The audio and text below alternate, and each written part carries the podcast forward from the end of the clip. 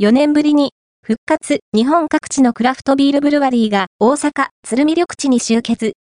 こだわりフードとのペアリングも最高2023年で7回目の開催となるクラフトビアホリデー2023 in 鶴見緑地は最高のクラフトビールと美味しい料理を緑あふれる花博記念公園鶴見緑地中央通りで開放感たっぷりに堪能できるイベントです。